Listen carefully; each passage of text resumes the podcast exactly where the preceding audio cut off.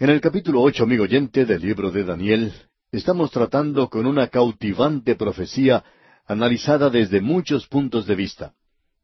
En primer lugar, lo más importante que tenemos es que esto ya ha sido cumplido literalmente.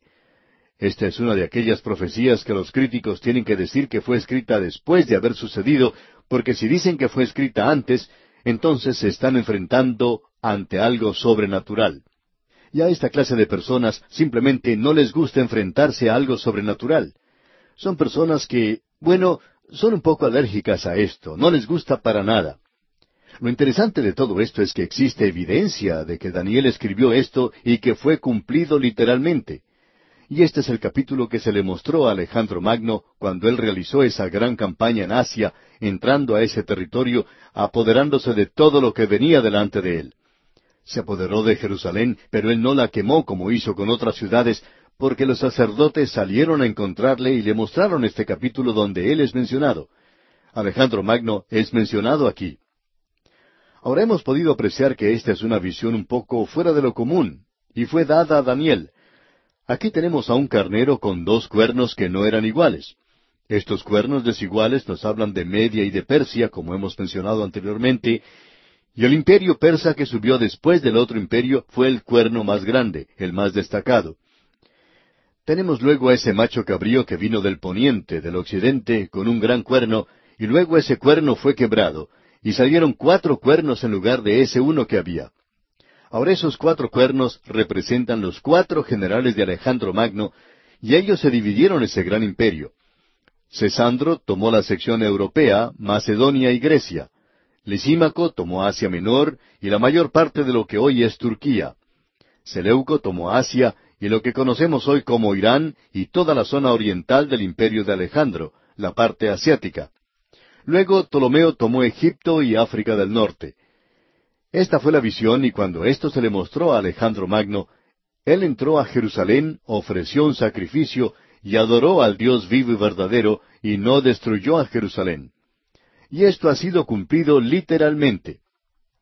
Bien, vamos a continuar hoy nuestro estudio a partir del versículo trece de este capítulo ocho de Daniel.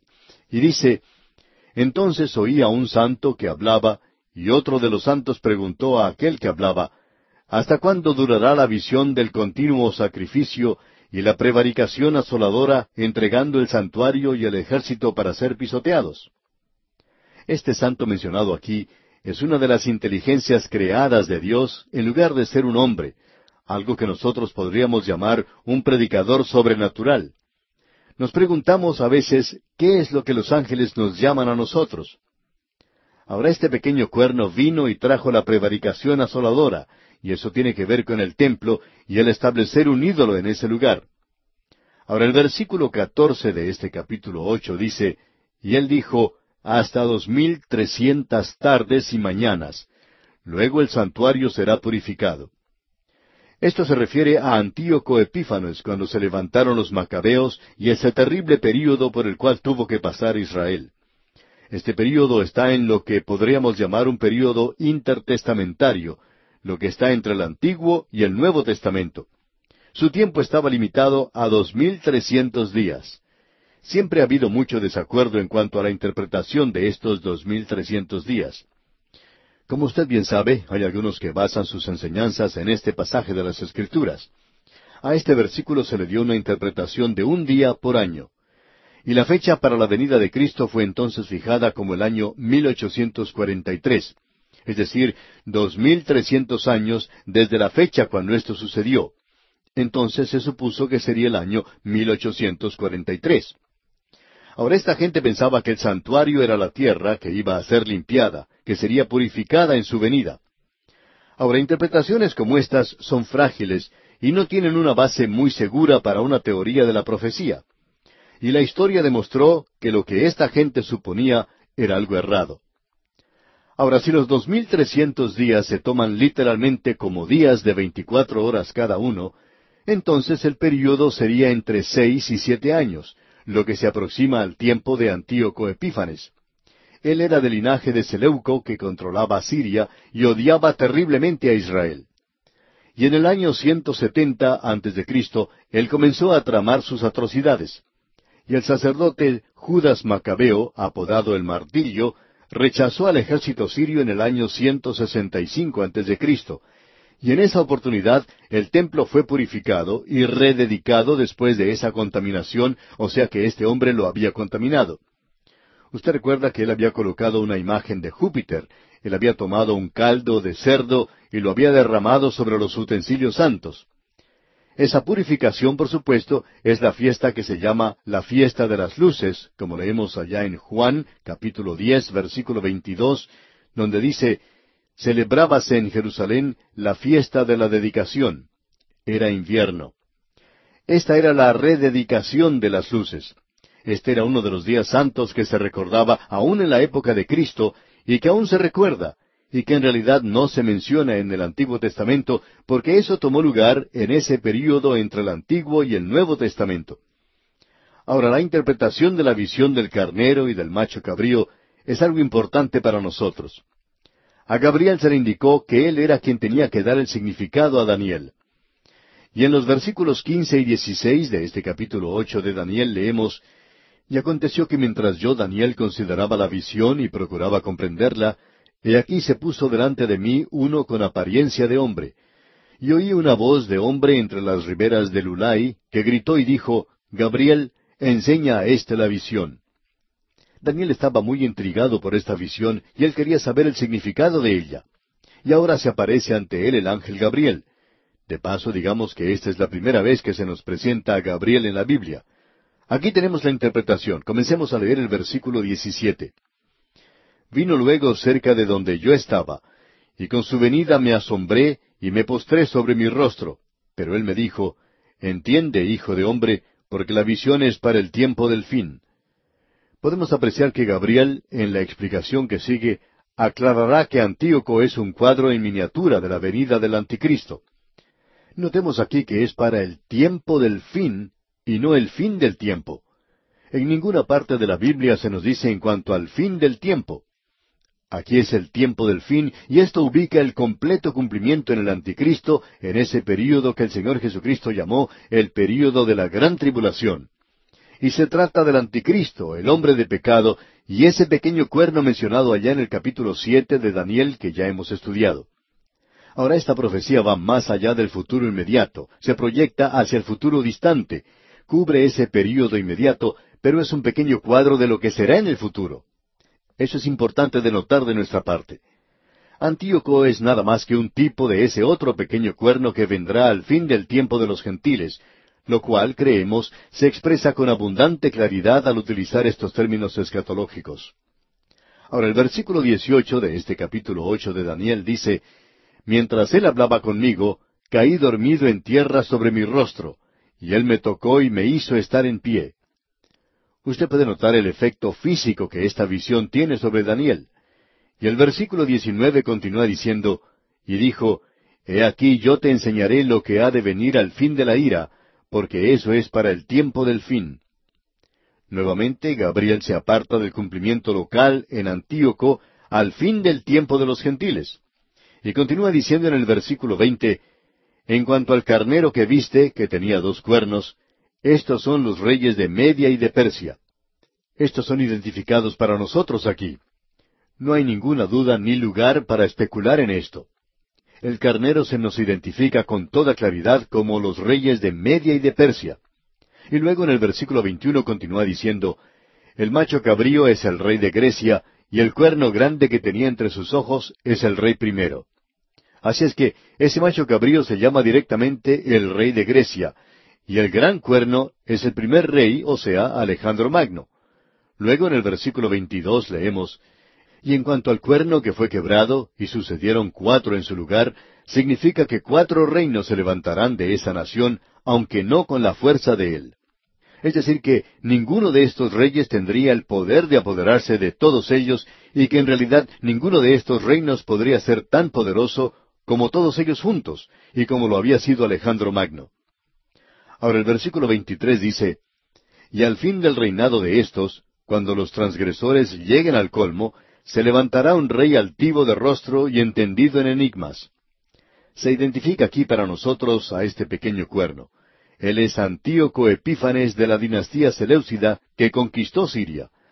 La única explicación adecuada de este versículo en lo que ocurrió en la historia es que este hombre había estado poseído por los demonios y que él también es un cuadro del anticristo que vendrá. En el Evangelio según San Mateo capítulo 24 versículo 24, el Señor Jesucristo dijo, Porque se levantarán falsos cristos y falsos profetas, y harán grandes señales y prodigios, de tal manera que engañarán, si fuere posible, aún a los escogidos. Volviendo ahora al capítulo ocho de Daniel que estamos estudiando, leemos aquí en el versículo 24, Y su poder se fortalecerá, mas no con fuerza propia, y causará grandes ruinas, y prosperará, y hará arbitrariamente, y destruirá a los fuertes y al pueblo de los santos. Aquí tenemos una referencia a Israel. La matanza de esta gente de parte de Antíoco es algo realmente increíble. Él fue uno de los peores dictadores que actuó contra el pueblo de Israel.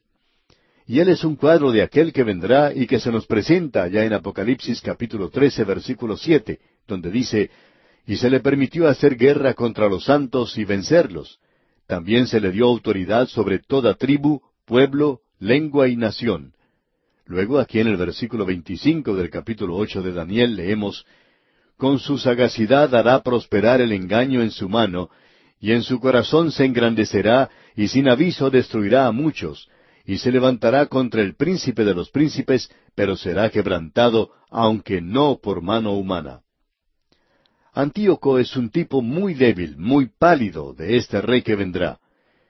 Este hará cuatro cosas que Antíoco hizo de manera muy pequeña. En primer lugar, hará prosperar el engaño en su mano. Se nos dice que cuando venga el anticristo nadie podrá comprar o vender a no ser aquellos que tengan la marca de la bestia, y lo que se destaca es que este hombre controlará la economía con mucho poder. Lo próximo que se menciona es que en su corazón se engrandecerá. En Apocalipsis capítulo 13 versículo 5 se nos dice que también se le dio boca que hablaba grandes cosas y blasfemias, y se le dio autoridad para actuar cuarenta y dos meses. Es decir, la humildad no va a ser una de las características del anticristo. Es como Satanás. El tercer punto es que sin aviso destruirá a muchos. Entra como un cordero, pero sale como un león. Usted sabe que en Apocalipsis tenemos al jinete en el caballo blanco, de los cuatro caballos que se mencionan allí. Después de él viene uno en un caballo de guerra bermejo. Él trae una paz falsa. Ahora el cuarto y último punto es que se levantará sobre el príncipe de los príncipes. Amigo oyente, él se opondrá y luchará contra Cristo. Una de las señales del anticristo, la primera bestia en Apocalipsis capítulo 13, es que él está contra Cristo. Eso es importante de notar. Ahora, en el versículo 26 de este capítulo 8 de Daniel leemos, La visión de las tardes y mañanas que se ha referido es verdadera, y tú guarda la visión porque es para muchos días. A Daniel se le dijo que esta visión era para un futuro distante, para muchos días. Es decir, que lo que estaba sucediendo allí en la historia sucedería más allá en el futuro. La historia sería un cuadro del futuro. Y en el versículo final de este capítulo ocho de Daniel, el versículo veintisiete leemos Y yo Daniel quedé quebrantado, y estuve enfermo algunos días, y cuando convalecí, atendí los negocios del rey, pero estaba espantado a causa de la visión y no la entendía. El efecto físico y psicológico de esta visión sobre Daniel fue algo realmente devastador. En este punto, Dios comienza a entretejer los tiempos de los gentiles en la historia de la nación de Israel. Y eso era precisamente lo que intrigaba a Daniel al principio. Y eso también es intrigante para muchas personas hoy. ¿Cómo puede Dios entretejer en su programa con Israel ese programa que tiene para con los gentiles y el mundo? Y para complicar esto aún más, su programa con su iglesia. Todo es algo muy sencillo, por supuesto. Dios está llamando a un pueblo para su nombre, es decir, la iglesia, y cuando eso concluya, la iglesia será quitada de la tierra. Entonces Él se vuelve a su propósito en Israel y las naciones gentiles. Hoy Él está llamando para sí un pueblo, lo que es algo completamente diferente. Y ahora llegamos al capítulo nueve de este libro de Daniel. Este es uno de los capítulos más descollantes de la Escritura. Aquí tenemos la visión de las setenta semanas de Daniel, que son en cuanto a la nación de Israel en respuesta a su oración. En primer lugar tenemos aquí la oración de Daniel. Leemos que este capítulo ha sido reconocido por la gran mayoría de los expositores de la palabra de Dios como uno de los grandes capítulos de la Biblia. El doctor Felipe Newell evaluó este capítulo como el más grande, el de mayor importancia en el libro de Daniel, y también uno de los más importantes en toda la Biblia. Ahora eso le da un lugar de verdadera prominencia. Aquí tenemos un tema doble, el de la oración y la profecía. En primer lugar tenemos la oración de Daniel en los primeros veintiún versículos. Tenemos luego la profecía de las setenta semanas en cuanto al pueblo de Daniel, que es, por supuesto, Israel.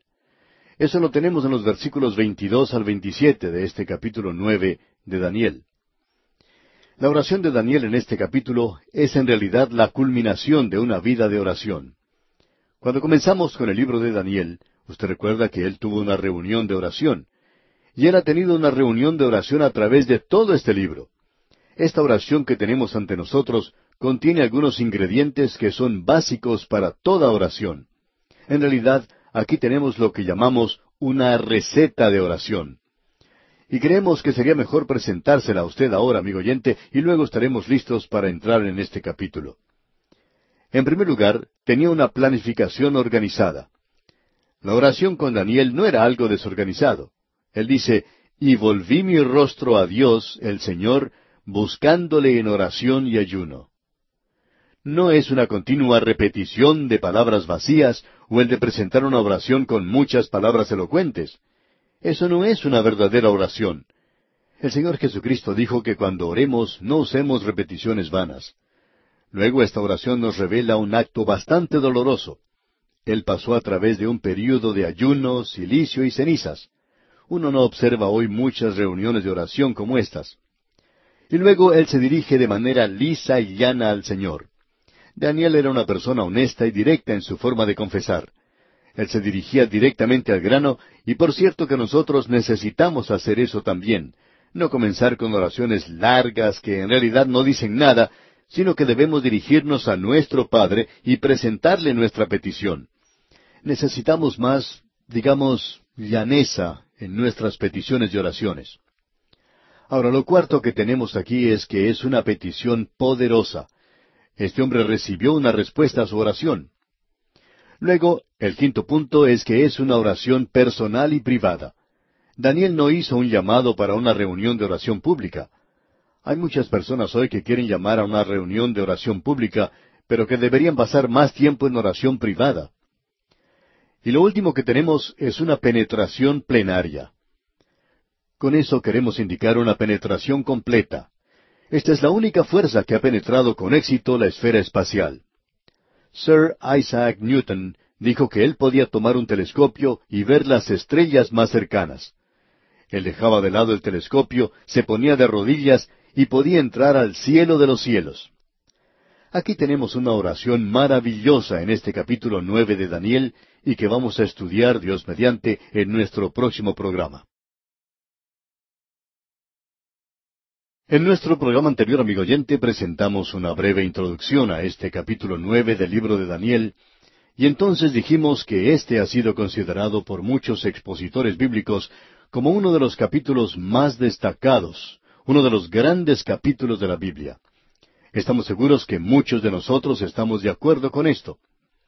Este capítulo nueve se divide en dos partes principales.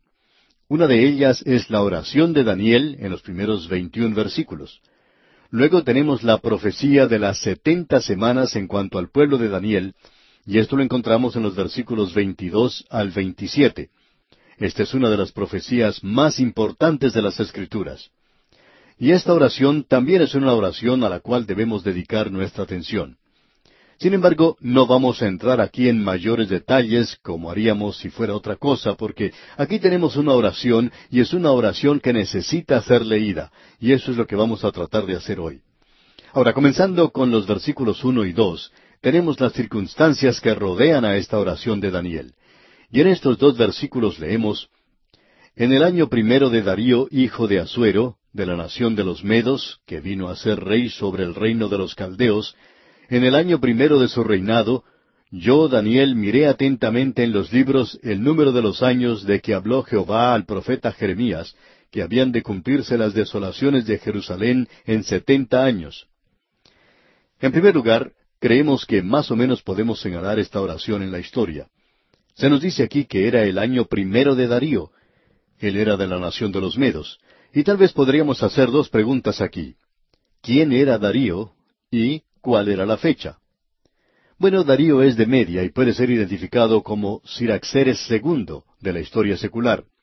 Ya lo hemos mencionado anteriormente allá en el capítulo cinco de este mismo libro de Daniel, versículo treinta y uno. También diríamos que Darío es más un título oficial que un nombre. Es un título como el de rey o soberano o emperador. Ahora ha habido alguna discrepancia en cuanto a la fecha exacta, y no estamos seguros que esto sea algo de importancia. El doctor Newell dice que la fecha era alrededor del año 538 antes de Cristo. Culver, por su parte, dice que fue 536 antes de Cristo. No estamos seguros, pero cualquiera de esas fechas se encajaría en los antecedentes. Este hombre conquistó a Babilonia en el año 538 antes de Cristo. Como hemos leído, esto tuvo lugar durante el año primero de su reino. Daniel, para ese entonces, está viendo que otro gran imperio mundial está tomando forma, y él se está preguntando en cuanto al futuro, y especialmente al futuro de su propio pueblo. Él comienza a estudiar la palabra de Dios. Él lee y descubre que Jeremías el profeta había dicho que ellos iban a estar en la cautividad por setenta años. Ahora esta expresión, en el año primero de su reinado, ubica a este capítulo en el mismo contexto que el capítulo ocho, y eso tuvo lugar en el tercer año de Belsasar. Y esto indica que hemos llegado ahora al final de este período de setenta años. Es hora de que este pueblo tenga la oportunidad de regresar a su propio país. Daniel estaba preocupado en cuanto a esta gente.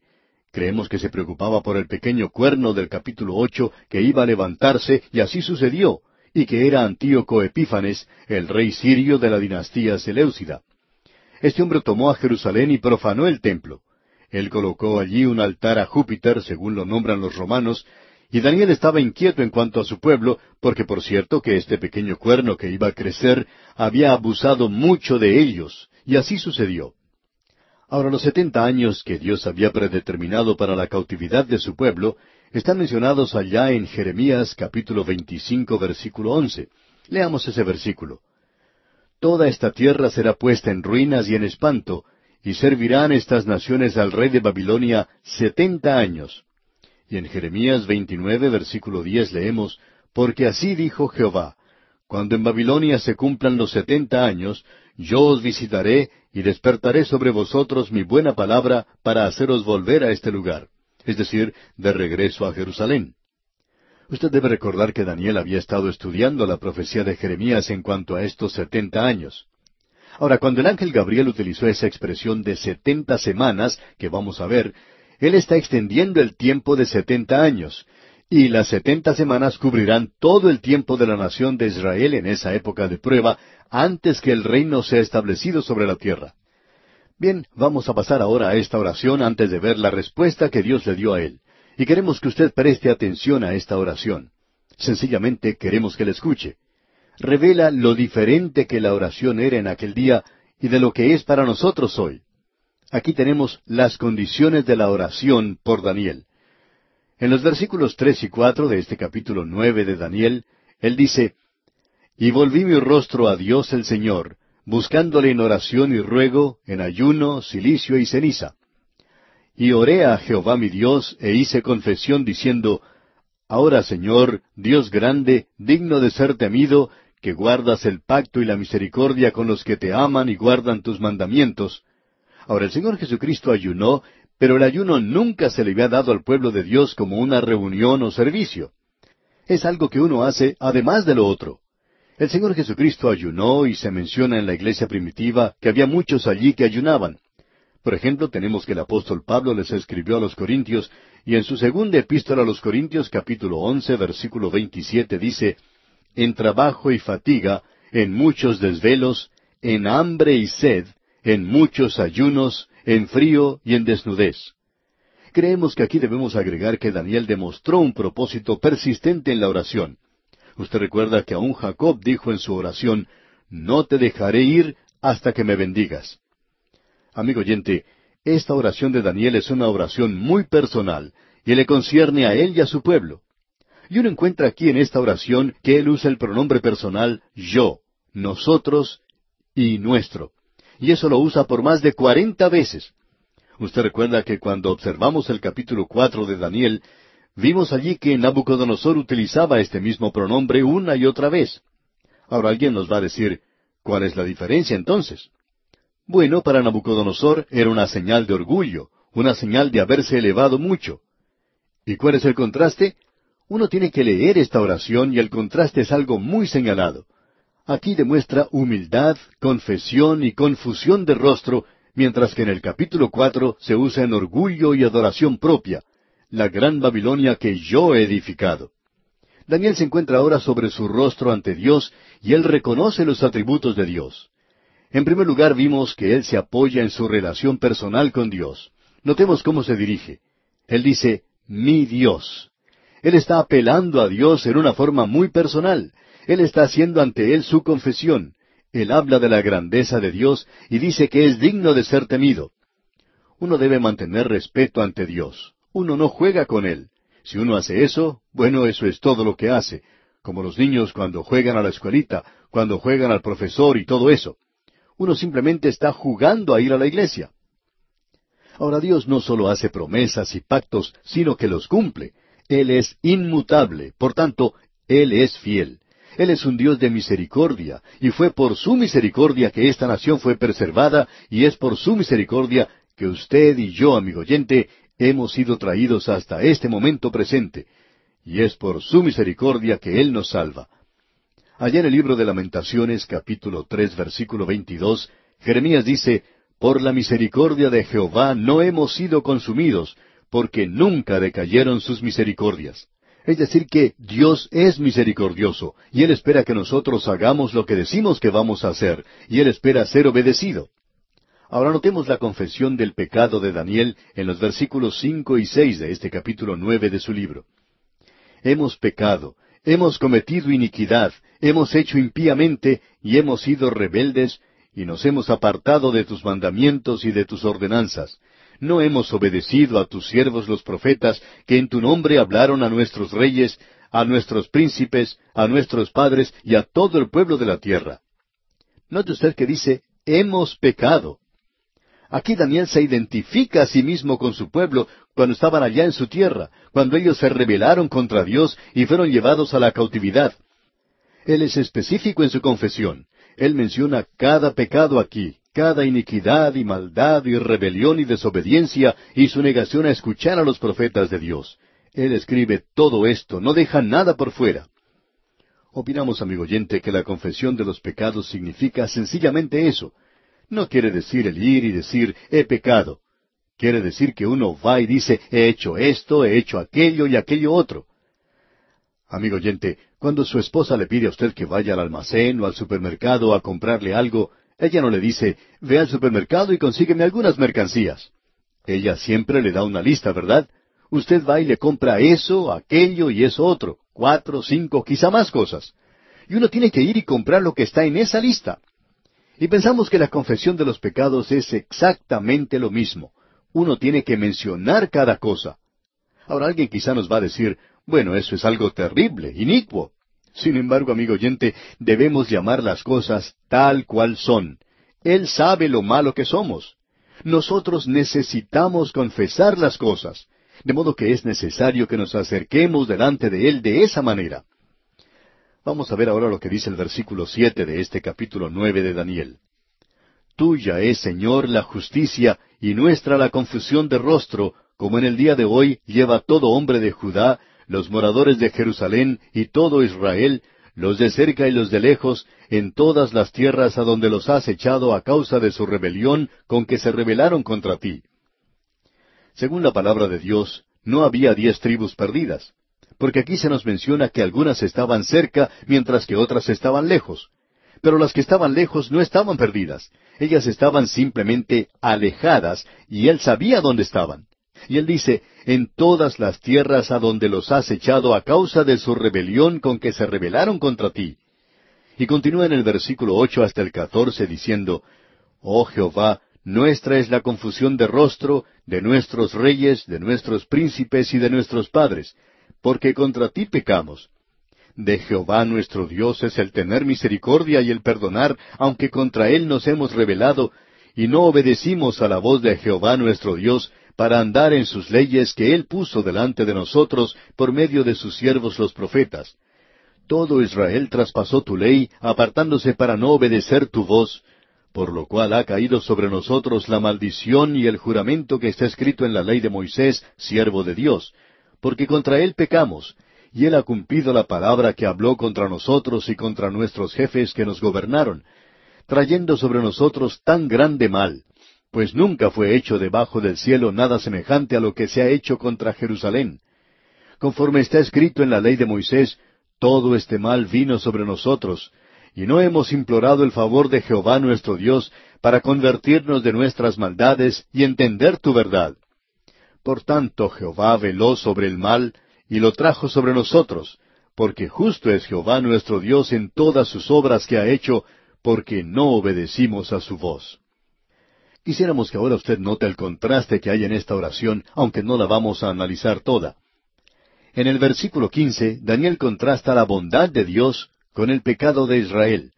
Él contrasta su justicia con la confusión de rostros, lo cual es su vergüenza. Ellos habían sido esparcidos a causa de su rebelión contra Dios. Ellos merecían el castigo que habían recibido, y Dios estaba actuando justamente al enviarlos a la cautividad, ya que Dios tenía razón. Ellos estaban equivocados. Hay una clase de oración en la cual nosotros nos dirigimos a Dios y le decimos, Tú sabes, Señor, que yo soy débil, y tú sabes que yo estaba en tal y tal circunstancia. Amigo oyente, cuando uno comienza una oración de tal manera, le está echando la culpa a Dios. Usted le está diciendo a Dios que Él cometió una equivocación. Amigo oyente, usted le está diciendo a Dios que Él está equivocado que Él tendría que haber considerado estas cosas, que Él fue muy duro con usted. Usted y yo, amigo oyente, estamos recibiendo lo que merecemos en realidad. Debemos creer eso. Usted recibe exactamente lo que merece y necesitamos ir a Dios y confesarle a Él nuestro pecado. Algunos piensan que pueden decir o tratar de decir que Dios puede estar equivocado en lo que está diciendo. Pero, amigo oyente, Dios no se equivoca. Nosotros somos los que actuamos mal. Esa es la actitud apropiada que cada uno de nosotros debería tener cuando nos aproximamos a nuestro Dios en oración. Dios no nos va a olvidar completamente, pero por cierto que Él no va a actuar hasta cuando usted y yo lleguemos al lugar donde podamos clamar por la misericordia de Dios y no simplemente tratar de excusarnos ante Él. Ahora notemos lo que dicen los versículos quince al dieciocho de este capítulo nueve de Daniel. Ahora pues, Señor Dios nuestro, que sacaste a tu pueblo de la tierra de Egipto con mano poderosa, y te hiciste renombre cual lo tienes hoy, hemos pecado, hemos hecho impíamente. Oh Señor, conforme a todos tus actos de justicia, apártese ahora tu ira y tu furor de sobre tu ciudad Jerusalén, tu santo monte, porque a causa de nuestros pecados y por la maldad de nuestros padres, Jerusalén y tu pueblo son el oprobio de todos en derredor nuestro. Ahora pues, Dios nuestro, oye la oración de tu siervo y sus ruegos, y haz que tu rostro resplandezca sobre tu santuario asolado, por amor del Señor. Inclina, oh Dios mío, tu oído, y oye, abre tus ojos, y mira nuestras desolaciones, y la ciudad sobre la cual es invocado tu nombre, porque no elevamos nuestros ruegos ante ti confiados en nuestras justicias, sino en tus muchas misericordias. Y luego él concluye diciendo aquí en el versículo 19, Oye, Señor, oh Señor, perdona, presta oído, Señor, y hazlo. No tardes por amor de ti mismo, Dios mío, porque tu nombre es invocado sobre tu ciudad y sobre tu pueblo. Esta es la petición y la súplica de Daniel. Él recuerda cómo Dios había guiado a Israel sacándolo de Egipto. Él lo hizo por su justicia y no la de ellos. Él encontró la explicación para la libertad de ellos en sí mismo y no en ellos. Leemos allá en Éxodo capítulo dos versículos veinticuatro y veinticinco. Y oyó Dios el gemido de ellos, y se acordó de su pacto con Abraham, Isaac y Jacob. Y miró Dios a los hijos de Israel, y los reconoció Dios. lo único que apeló a Dios fueron los gemidos de ellos. Y Dios había hecho un pacto, es decir, que Dios vio la miseria de ellos y Él recordó su misericordia. Daniel está pidiendo a Dios que Él repita eso, librándolos a ellos a causa de su justicia, o sea, de la justicia de Dios. Dios es justo cuando Él extiende misericordia. Eso es lo que el apóstol Pablo dijo allá en su epístola a los Romanos capítulo tres versículo dieciséis. Dice, con la mira de manifestar en este tiempo su justicia, a fin de que Él sea el justo y el que justifica al que es de la fe de Jesús. Este es el momento culminante del ruego de Daniel. Él le pide a Dios que escuche, que conteste a causa de lo que Él es y de lo que ha prometido. Ya no hay nada bueno en Israel. Daniel no suplica porque Él es Daniel, ya que Daniel se identifica a sí mismo con su pueblo y dice, hemos pecado. Daniel había pecado y eso hace de esta oración algo más destacado aún. El nombre de Dios se ha expuesto aquí y Daniel está preocupado con esto. Ahora, mientras Daniel estaba orando aquí, se le va a enviar a él una respuesta, y la respuesta ya estaba en camino. Ya veremos en nuestro próximo programa, Dios mediante, que el ángel Gabriel viene a traerle probablemente la profecía más maravillosa en cuanto a la nación de Israel. Eso lo veremos, Dios mediante, en nuestro próximo programa. Mientras tanto, les sugerimos leer los siguientes versículos de este capítulo nueve de Daniel para estar mejor informado de lo que diremos en nuestro próximo estudio. Volvemos hoy, amigo oyente, a nuestro estudio en este libro de Daniel, y estamos en el capítulo nueve, y vamos a comenzar leyendo el versículo veinte, y dice Daniel, Aún estaba hablando y orando y confesando mi pecado y el pecado de mi pueblo Israel, y derramaba mi ruego delante de Jehová mi Dios, por el monte santo de mi Dios. Quisiéramos que usted note, amigo oyente, lo que aquí está diciendo Daniel. Él dice, mi pecado. Daniel confiesa que él ha pecado. Ahora, no estábamos seguros si debíamos o no decir esto de manera muy directa. Uno no puede encontrar en ninguna parte de la palabra de Dios alguno de los grandes pecados que pudo haber cometido Daniel. Nosotros siempre hemos enfatizado que nunca nadie ha sido salvo guardando los diez mandamientos. Eso lo hemos repetido muchas veces en este programa y también hemos hecho la sugerencia que si alguien sabe de alguna persona en el Antiguo Testamento que pudo ser salva al cumplir con los diez mandamientos, pues que nos lo deje saber porque nosotros no la hemos encontrado. En cierta ocasión un joven estudiante universitario se acercó a su pastor y le dijo, Usted siempre está diciendo que no hay nadie en el Antiguo Testamento que haya sido salvo cumpliendo los diez mandamientos y que nunca pecó. Bueno, yo puedo mencionarle uno. Esa persona es Daniel. Bien, le dijo el pastor, Hablando honradamente, debemos decir que no se puede encontrar en ninguna parte donde Daniel haya pecado. ¿Qué fue lo que él hizo? No tenemos ninguna clase de información en cuanto a esto, pero le dijo el pastor a este joven, Daniel desafortunadamente mencionó eso en una oración y que en esa oración él nos dice que estaba confesando mi pecado. Nosotros no sabemos cuál fue ese pecado, pero Daniel lo sabía y Dios también lo sabía. Así es que si Daniel no pecó, y él dijo que había cometido pecado cuando no lo había hecho, entonces cometió un pecado cuando dijo que él lo había cometido. Así es que Daniel cometió pecado de cualquier forma que uno lo analice. Aquí tenemos pues que Daniel es un pecador. Nadie fue salvo por cumplir con los diez mandamientos. Daniel está confiando junto con su pueblo en la misericordia de Dios. Y él dice aquí, y confesando mi pecado y el pecado de mi pueblo Israel, y derramaba mi ruego delante de Jehová mi Dios por el monte santo de mi Dios. Y eso sería Jerusalén. Ahora, continuando aquí con el versículo 21, dice, Aún estaba hablando en oración cuando el varón Gabriel, a quien había visto en la visión al principio, volando con presteza, vino a mí como a la hora del sacrificio de la tarde, antes de seguir adelante, quisiéramos volver a este asunto de lo que dijo Daniel. Quizá haya algunos que se estén preguntando aún, bueno, ¿y qué pecado cometió Daniel? Amigo oyente, no creemos que sea asunto suyo o asunto mío, porque no se menciona. Él es un pecador y él lo dice y eso basta. Ahora él está orando en cuanto a ese monte santo, el cual es Jerusalén, y el reino de Dios va a estar allí. Uno puede ver esto allá en Isaías capítulo dos versículos uno y dos. Ese varón Gabriel es un ángel y él evidentemente apareció en forma humana.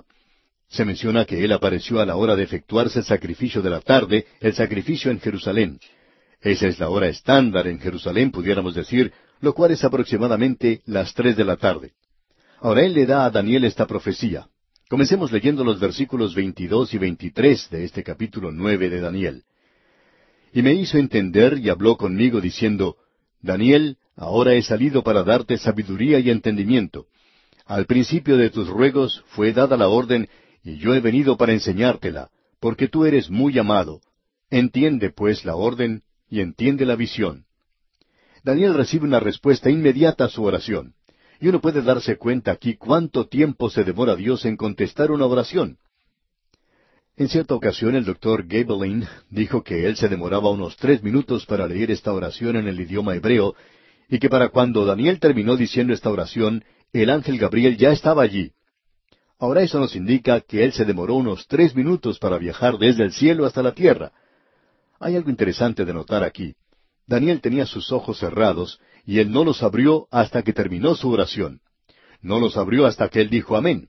Y quizá el ángel Gabriel habría estado ya parado allí, primero sobre un pie y luego sobre el otro por dos minutos, esperándole a que él concluyera esta oración. Así es que puede ser nada más que un minuto que se demoró en su viaje. Pero nosotros no sabemos nada en cuanto a esto en realidad. Ahora aquí se nos dice que Daniel era muy amado en el cielo. Esto es algo maravilloso. Y pensamos, amigo oyente, que usted y yo hoy nos encontramos en Cristo, somos aceptados en el amado. Nosotros también somos muy amados en el cielo gracias a Cristo. Ahora, prosiguiendo con el versículo 24 en este capítulo nueve de Daniel, leemos, Setenta semanas están determinadas sobre tu pueblo y sobre tu santa ciudad para terminar la prevaricación y poner fin al pecado y expiar la iniquidad para traer la justicia perdurable y sellar la visión y la profecía y ungir al santo de los santos. Ahora aquí se mencionan setenta semanas. Esto no indica semanas de siete días, ni tampoco indica semanas de siete años o cualquier otro período de tiempo. La palabra hebrea para setenta es heptatz, y eso indica una unidad de medida. Por ejemplo, es como la palabra docena que utilizamos hoy. Un hombre puede decir, bueno, yo me comí media docena en el desayuno esta mañana. Bueno, media docena de qué? Pueden ser huevos, pueden ser bananos o cualquier otra cosa. Puede ser casi cualquier cosa. Pero esto es porque aquí tenemos simplemente una unidad de medida. Las semanas aquí pueden ser unidad de días o de años. Creemos que el contexto determinará cómo debe usarse. Las cosas que se mencionan aquí no pueden haberse realizado en siete semanas o setenta semanas, y sabemos que no fueron logradas en ese período de tiempo. Pero los setenta años de cautividad fueron un castigo específico por haber violado setenta años sabáticos, por un total de cuatrocientos noventa años. Y creemos que lo que Dios le está diciendo a Daniel es esto. Daniel, ya se han cumplido los setenta años y ha concluido la cautividad. Ellos regresarán, pero antes de que todo llegue a ser consumado y venga el reino, habrá cuatrocientos noventa años más que tienen que ver con tu gente. Esa es la manera en que Dios lo dijo a Jeremías. Ellos debían ir a la cautividad por setenta años a causa de los cuatrocientos noventa años que habían perdido, y eso lo encontramos allá en el segundo libro de Crónicas, capítulo treinta y seis, versículo veintiuno. Allí dice, para que se cumpliese la palabra de Jehová por boca de Jeremías, hasta que la tierra hubo gozado de reposo, porque todo el tiempo de su asolamiento reposó hasta que los setenta años fueron cumplidos. Ahora Daniel estaba intrigado en cuanto a cómo el fin de los setenta años de cautividad entrarían o encajarían dentro de ese largo período de dominación mundial por parte de los gentiles, como se le había indicado claramente a él en la visión de los capítulos siete y ocho. Él obviamente pensaba que al final de los setenta años su pueblo podría regresar a su tierra, que el Mesías prometido vendría y que el reino que le había prometido a David sería establecido. ¿Cómo podrían ser ciertas estas dos cosas? Estamos seguros que a él le parecía que esto podría ser reconciliado y que también creaba lo que parecía ser una profecía contradictoria. Las setenta semanas responden a dos preguntas. El reino de Israel no vendrá inmediatamente, y las setenta semanas deben cumplir su curso. Estas setenta semanas encajan en los tiempos de los gentiles y ambas se desarrollan al mismo tiempo. Están divididas para que entren en los tiempos de los gentiles. Cuando se dice que se ha determinado setenta semanas, usted realmente indica una separación. Setenta semanas tienen que ser contadas o separadas en ese período de tiempo de los gentiles. Eso es exactamente lo que se indica aquí. Vemos aquí que dice, setenta semanas están determinadas sobre tu pueblo y sobre tu santa ciudad. Hay ciertas cosas que deben suceder en ese período de setenta semanas o de cuatrocientos noventa años. Hay seis cosas que deben ser cumplidas. No podrían haber sido cumplidas en cuatrocientos noventa días, y esa es la razón por la cual aceptamos este período de años, porque eso sí entra, sí encaja bien en la profecía. La mayor parte de esto ya ha sido cumplido.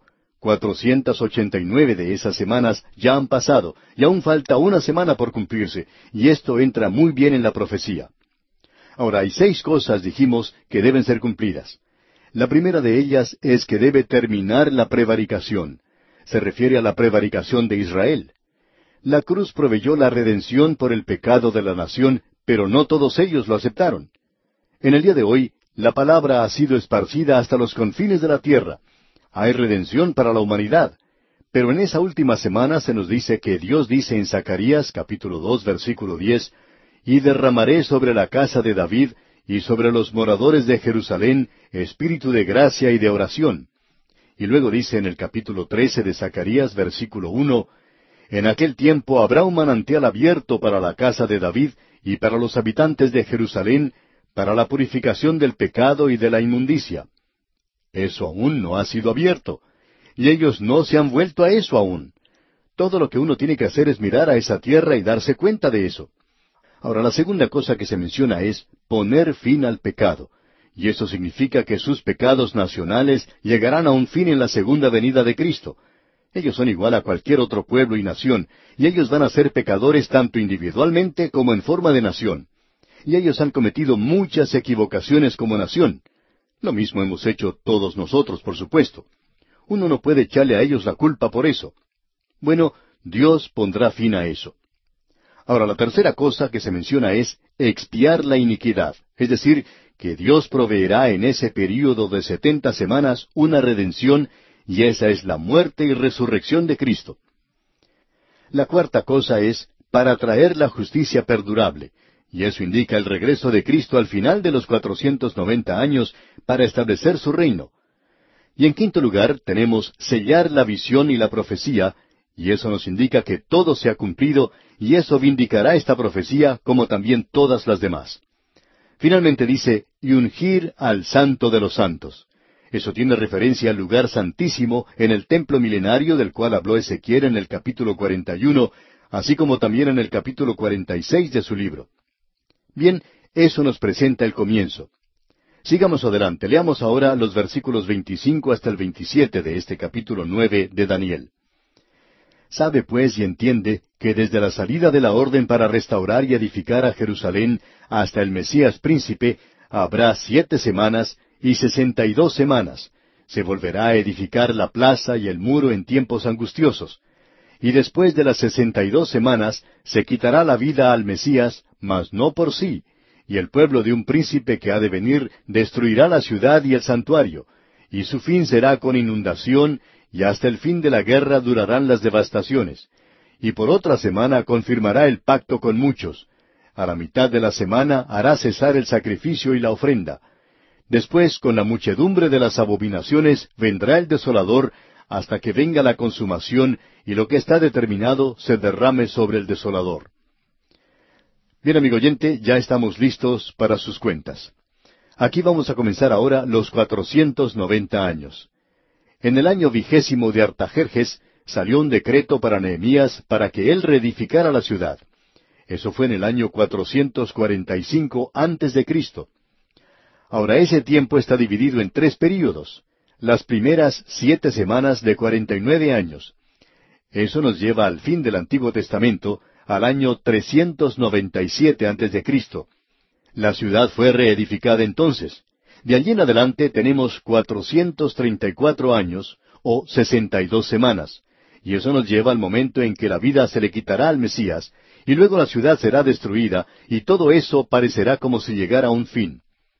Las sesenta y dos semanas de cuatrocientos treinta y cuatro años nos lleva hasta el Mesías. Lo interesante de todo esto es que después de la semana sesenta y nueve se le quitará la vida al Mesías y así sucedió. Fue crucificado y rechazado. Luego tuvo lugar la destrucción de Jerusalén, lo cual ocurrió en el año setenta después de Cristo. Y luego tenemos la semana final, la última semana, la semana número setenta. Y esa semana aún no ha tenido lugar. Debía haber un período después de la semana sesenta y nueve, y es durante ese período que Dios ha estado llamando a un pueblo para su nombre. Este es el tiempo de los gentiles, la edad de la gracia. La edad de la gracia era algo desconocido para Daniel. Él no lo mencionó, porque debería hacerlo. Luego, él dice que un príncipe vendrá. Este será un príncipe romano, porque sería aquel que le quitaría la vida al Mesías, y él es ese pequeño cuerno que vio Daniel es la bestia que tenemos allá en el capítulo 13 de Apocalipsis. Es decir, que después de que la iglesia es quitada de la tierra, entonces comenzará la semana número setenta de Daniel. Y eso está dividido, como ya hemos visto en Daniel y en Apocalipsis, en dos períodos. En el primer período, este anticristo llega al poder, y en el último período, debemos decir, es el período de la gran tribulación, y eso llega a su fin con el Señor Jesucristo cuando Él viene a la tierra a establecer su reino sobre ella. Esto hace de esta una de las profecías más descollantes.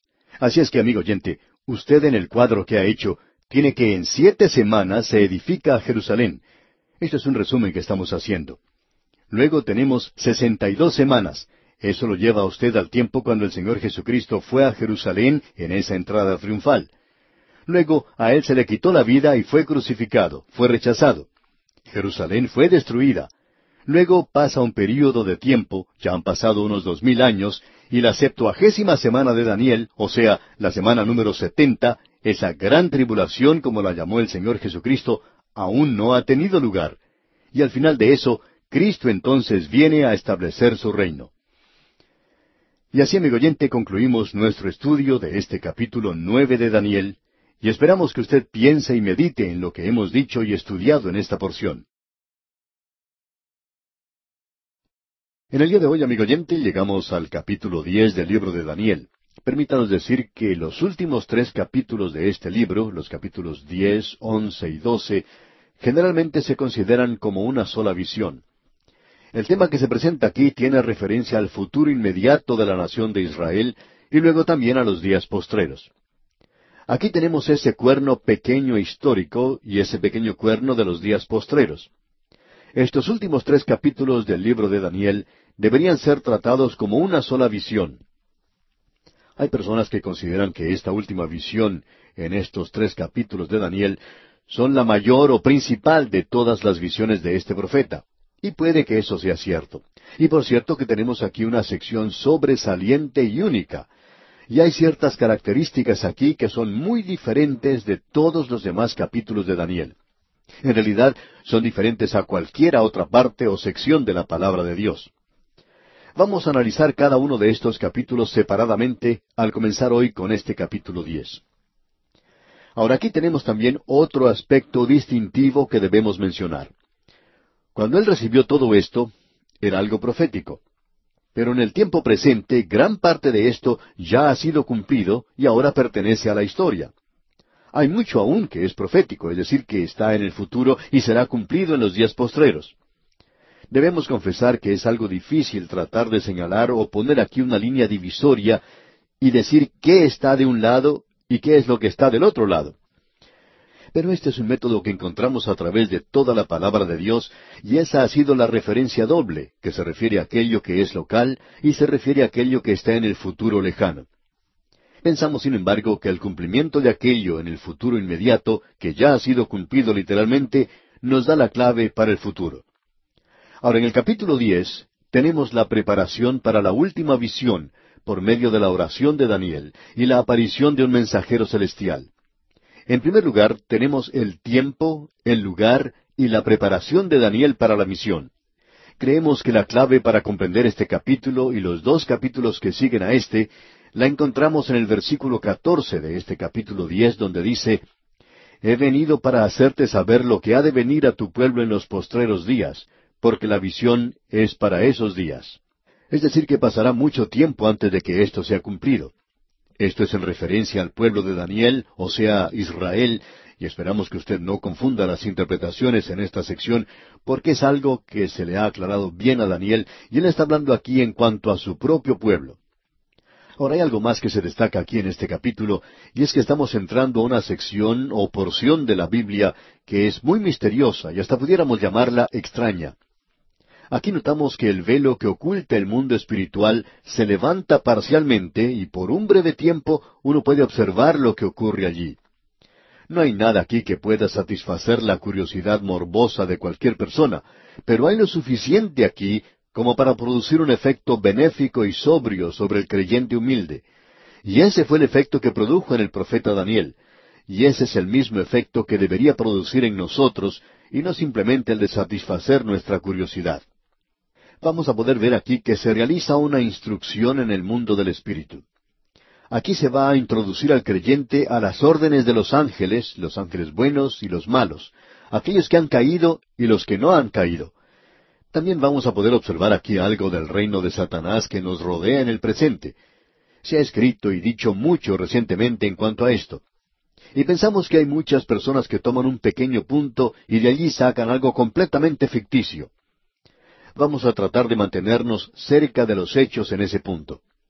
Vamos a ver las órdenes de los demonios que se encuentran en grupo y de los ángeles que ocupan ciertas posiciones y grados, ya que eso es exactamente lo que el apóstol Pablo dijo cuando escribió a los colosenses en el capítulo uno, versículo dieciséis de esa carta, y él dice, porque en él fueron creadas todas las cosas, las que hay en los cielos y las que hay en la tierra, visibles e invisibles, sean tronos, sean dominios, sean principados, sean potestades, todo fue creado por medio de Él y para Él. Él hace una separación aquí de la creación de Dios, no sólo de aquello que está en el cielo y de aquello que está en la tierra, sino de aquello que es visible y lo que es invisible. Y existe un gran mundo hoy que es invisible. Nosotros estamos descubriendo en el presente muchas cosas que se encuentran en el mundo de la energía. Hay muchas cosas de las cuales sabemos muy poco en realidad. Pero encontramos que aquí Él ha creado, según se nos dice en este versículo en Colosenses, ha creado tronos. Eso puede referirse a los arcángeles, como Miguel, Gabriel u otros que ocupan esos cargos. Luego se dice que hay dominio, referente a los querubines y serafines. Luego tenemos principados, esos son los generales. Tenemos luego potestades y allí tenemos al soldado raso, aquellos que sirven como ángeles guardianes. Algunos de ese grupo de los principados, es decir, los generales, se apartaron con Satanás. Eso se nos dice en Efesios capítulo seis versículo doce. Porque no tenemos lucha contra sangre y carne, sino contra principados, contra potestades, contra los gobernadores de las tinieblas de este mundo, contra huestes espirituales de maldad en las regiones celestes. Eso se refiere a los principados. Satanás tiene a sus ángeles organizados según rango, de la misma manera en que se prepara un ejército. Hay generales en ambos bandos. Bien, sus principados, sus generales, parecen tener a cargo el de inspeccionar las naciones. Luego tenemos los poderes, y esos son los soldados. Los demonios que alguna vez poseyeron a los seres humanos, esos son los gobernadores de las tinieblas de este siglo. Ellos son los demonios que tienen a cargo las actividades mundanas de Satanás. Y creemos que hay mucho de esto en el mundo en el presente. Y luego tenemos huestes espirituales de maldad en las regiones celestiales. Esos son los demonios que tienen a su cargo la religión. Quizá usted no se haya dado cuenta de eso, pero el departamento de religión de Satanás es el departamento más grande de todos.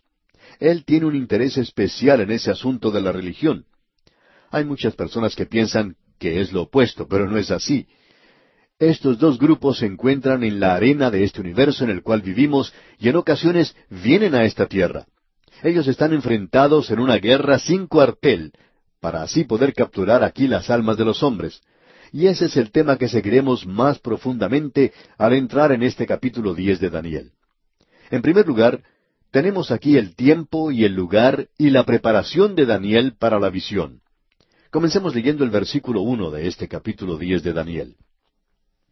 En el año tercero de Ciro, rey de Persia, fue revelada palabra a Daniel, llamado Belsasar, y la palabra era verdadera, y el conflicto grande, pero él comprendió la palabra y tuvo inteligencia en la visión. Fue en el año tercero de Ciro, eso fue en el año 534 antes de Cristo. Es decir, que fueron cuatro años después de la visión de las setenta semanas. Pensamos que para esa época él ya se había jubilado, por así decirlo, o sea que ya no estaba trabajando activamente. Eso fue revelado a Daniel y nos sugiere, por supuesto, un nuevo tipo de comunicación. Y la palabra era verdadera y el conflicto grande. Esto nos indica que el cumplimiento final se encontraba a lo lejos, en la distancia, no en el futuro inmediato. Y continúa el versículo diciendo, pero él comprendió la palabra y tuvo inteligencia en la visión. Y esto nos revela que esta visión fue presentada de una manera muy clara a Daniel. Ahora, en los dos versículos siguientes, los versículos dos y tres de este capítulo diez de Daniel, leemos En aquellos días yo, Daniel, estuve afligido por espacio de tres semanas. No comí manjar delicado, ni entró en mi boca carne ni vino, ni me ungí con ungüento, hasta que se cumplieron las tres semanas. Él no se bañó por tres semanas. Ahora, la causa de la aflicción de Daniel y el ejercicio de su alma no es algo para nosotros ver o apreciar. Él dice aquí que era el tercer año del reino de Ciro. En su primer año, Ciro había decretado que Israel podía regresar a la tierra de Palestina, y ya habían pasado dos años y solo un número muy pequeño bajo Zorobabel había regresado, ya que aquellos bajo Esdras y Nehemías aún no habían regresado. Ese era un tiempo bastante duro para Daniel y eso le traía tristeza al corazón de este anciano profeta de Dios, ya que él ahora era un hombre de unos noventa años de edad. Y él estaba siguiendo algo que había practicado toda su vida. Él ya se había jubilado de su participación activa en ese cargo, y evidentemente habiendo servido a través de los primeros años de Ciro, después de haberse retirado, él se entrega completamente al servicio de Dios. Él ayunó, pues, por tres semanas, porque él no recibió una respuesta inmediata a su oración. Esa fue la razón. Y aquí en el versículo cuatro de este capítulo diez de Daniel continuamos leyendo Y el día veinticuatro del mes primero estaba yo a la orilla del gran río Idequel. Aquí se nos da la ubicación de este lugar. Ese gran río Idequel es el río Tigris, y el tiempo era en el mes Nisan o abril, el día veinticuatro, esa es la fecha que se nos da. Por cierto que aquí tenemos fechas exactas ahora. Esto es algo bastante difícil de tratar para los críticos, porque la persona que estaba escribiendo esto está mencionando fechas. A él se le da una visión en primer lugar. Es una visión de Cristo glorificado. Y pensamos que Daniel pudo ver la transfiguración del Señor antes de que Moisés y Elías lo vieran. Amigo oyente, siempre hubo tres representados allí. Moisés representó la ley, y Elías representaba a los profetas, pero Daniel representaba a ese grupo particular de aquellos que habían estado en el exilio, y él puede apreciar esto antes del tiempo, para que esto le dé ánimo a él. Ahora en los versículos cinco y seis continuamos leyendo, Y alcé mis ojos y miré, y he aquí un varón vestido de lino, y ceñidos sus lomos de oro de ufaz. Su cuerpo era como de berilo, y su rostro parecía un relámpago, y sus ojos como antorchas de fuego, y sus brazos y sus pies como de color de bronce bruñido, y el sonido de sus palabras como el estruendo de una multitud. Este es un método nuevo de revelación. Daniel ya no ve ninguna imagen o una visión de bestias o semanas, sino que él ve a cierto hombre. Ahora, ¿quién es ese varón? Hay algunos expositores que titubean un poco en identificarle y tratan de evitar ese tema diciendo que era un visitante celestial. Eso es demostrar las cosas en forma muy general, por supuesto, y uno no puede equivocarse mucho diciendo eso. Pero por cierto que no es una exégesis o una explicación de esto. Nosotros creemos que Él es Cristo. Cuando el Señor Jesucristo estuvo en la tierra, Él presentó muchas parábolas, algunas de ellas tenían que ver con la actividad de un hombre. Usted recuerda cómo Él comenzaba algunas de sus parábolas. Un hombre tenía dos hijos, dijo una vez. Por lo general, ese hombre representaba a Dios el Padre o a Dios el Hijo. Así es que, en el versículo que tenemos aquí ante nosotros, este hombre es identificado por su persona y su vestido. Es realmente sorprendente la similitud que tenemos aquí a la visión de Cristo después de su ascensión en la gloria como fue visto por Juan en el libro de Apocalipsis. Veamos lo que dice allá en Apocalipsis capítulo uno, versículos doce al dieciséis. Y me volví para ver la voz que hablaba conmigo, y vuelto vi siete candeleros de oro, y en medio de los siete candeleros a uno semejante al Hijo del Hombre, vestido de una ropa que llegaba hasta los pies, y ceñido por el pecho con un cinto de oro.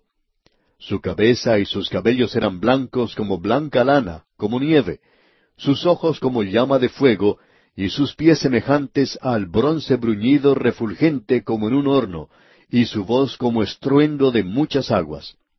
Tenía en su diestra siete estrellas, de su boca salía una espada aguda de dos filos, y su rostro era como el sol cuando resplandece en su fuerza. Esa es una visión de Cristo, y nosotros creemos que Daniel vio a Cristo no antes de su encarnación, sino que él le vio después de su encarnación, ocupando su cargo como ese intercesor sacerdotal y como juez y como el gran pastor de las ovejas. Porque tanto Israel como la iglesia son llamados corderos. Moisés y Elías estuvieron presentes en la transfiguración del Señor Jesús según los Evangelios. Daniel no estaba presente. ¿Por qué? Porque él ya había presenciado la transfiguración y aquí tenemos un informe en cuanto a esto. Notemos lo que esto ahora causa en Daniel, y no creemos que un ángel cualquiera o un arcángel pudiera tener ese efecto sobre él. Leamos el versículo siete. Y solo yo, Daniel, vi aquella visión, y no la vieron los hombres que estaban conmigo, sino que se apoderó de ellos un gran temor, y huyeron y se escondieron. Había otros allí con Daniel, pero él fue el único que vio la visión. Es evidente por los muchos incidentes relatados que sólo el Espíritu Santo puede identificar al Señor Jesucristo, y eso es lo que está haciendo aquí. Usted recuerda que el Señor Jesucristo dijo allá en Juan capítulo 16 versículo 14 con respecto al Espíritu Santo, Él me glorificará porque tomará de lo mío y os lo hará saber.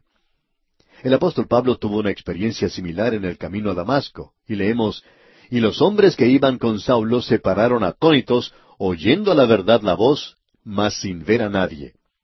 Entonces Saulo se levantó de tierra y abriendo los ojos no veía a nadie. Así que llevándole por la mano, le metieron en Damasco. Él había quedado ciego. Él había visto al Cristo glorificado. Y ahora volviendo a este capítulo diez de Daniel, leemos en el versículo ocho Quedé pues yo solo, y vi esta gran visión, y no quedó fuerza en mí, antes mi fuerza se cambió en desfallecimiento, y no tuve vigor alguno. Él había quedado solo, y esta experiencia es maravillosa para este hombre de Dios. Cada hombre de Dios quiere ser dejado solo. Hay muchos que han seguido ávida y gozosamente su camino. Abraham dejó a Ur de los Caldeos y él fue solo con Dios. Moisés fue enviado al desierto de Madián y ante la zarza ardiente él estuvo solo con Dios. Elías por su parte fue disciplinado cerca del arroyo de Kerib y Dios estaba con él. Jeremías anduvo por un camino solitario, pero Dios estaba con él. Juan el Bautista es otro quien estuvo solo en el desierto, pero Dios estaba con él. El apóstol Pablo también pasó dos años de confinamiento solitario en el mismo desierto, pero esa fue la forma en que Dios estuvo con él. Y el apóstol Juan fue exilado en esa isla solitaria de Patmos, y Dios, una vez más, estaba con él. Hay muchas personas que se reúnen y que tienen grandes reuniones de oración, grandes reuniones juntos. Amigo oyente, ¿ha tratado alguna vez de estar solo? Allí es donde Dios se encuentra con usted, no en la multitud, cuando usted está solo. ¿Por qué no toma la palabra de Dios y se aparta solo con Él? Eso puede ser algo muy bueno para usted. A veces los oyentes nos preguntan si estamos solos cuando preparamos estos programas. ¿Le estamos hablando a una audiencia? Y debemos contestar que no. Y los oyentes dicen, bueno, a nosotros nos parece que ustedes nos están hablando directamente a nosotros. Bueno, lo hacemos, pero estamos solos. Prácticamente nos encerramos en el estudio, ya que no debe haber ningún ruido extraño. Y aquí estamos completamente solos, completamente solos con Dios. Y amigo oyente, vemos que esto es algo maravilloso, y opinamos que en un momento como este es cuando Dios nos habla. Creemos que en momentos como estos es cuando Dios ha podido tomar este barro que somos nosotros y modelarlo para enviar la palabra de Dios y al salir llega a ser algo efectivo. No sabemos cómo lo hace, pero sabemos esto, que vale la pena estar solos con Dios. El que no tiene a Dios, el que no es creyente, quiere salir a divertirse en los clubes nocturnos, quiere mezclarse con esa gente, quiere beber con otra persona, siempre andan en grupos. No les gusta estar solos, siempre tienen o quieren tener un grupo y protestar por algo. No les gusta mantenerse firmes cuando están solos. Es realmente un día maravilloso cuando uno está solo con Dios.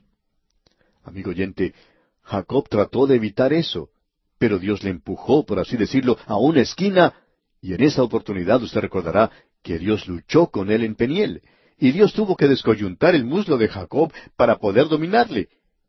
Daniel pues se encuentra solo con el Señor Jesucristo.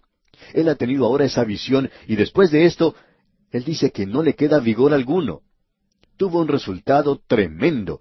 Algunos de nosotros necesitamos esa experiencia.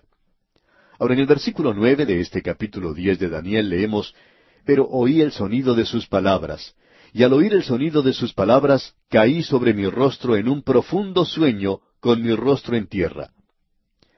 Aparentemente Daniel quedó inconsciente. No sabemos cuánto tiempo estuvo allí. El Señor Jesucristo le dejó, y cuando él recobró su sentido, vino un ángel a ayudarle. En el versículo diez leemos, Y he aquí una mano me tocó e hizo que me pusiese sobre mis rodillas y sobre las palmas de mis manos. Y Dios mediante, en nuestro próximo programa, vamos a ver ese mensaje en cuanto al mundo espiritual del cual usted y yo sabemos tan poco hoy. No tratemos de saber más de lo que se nos dice específicamente aquí. Creemos que este es uno de los grandes capítulos en cuanto a ese tema.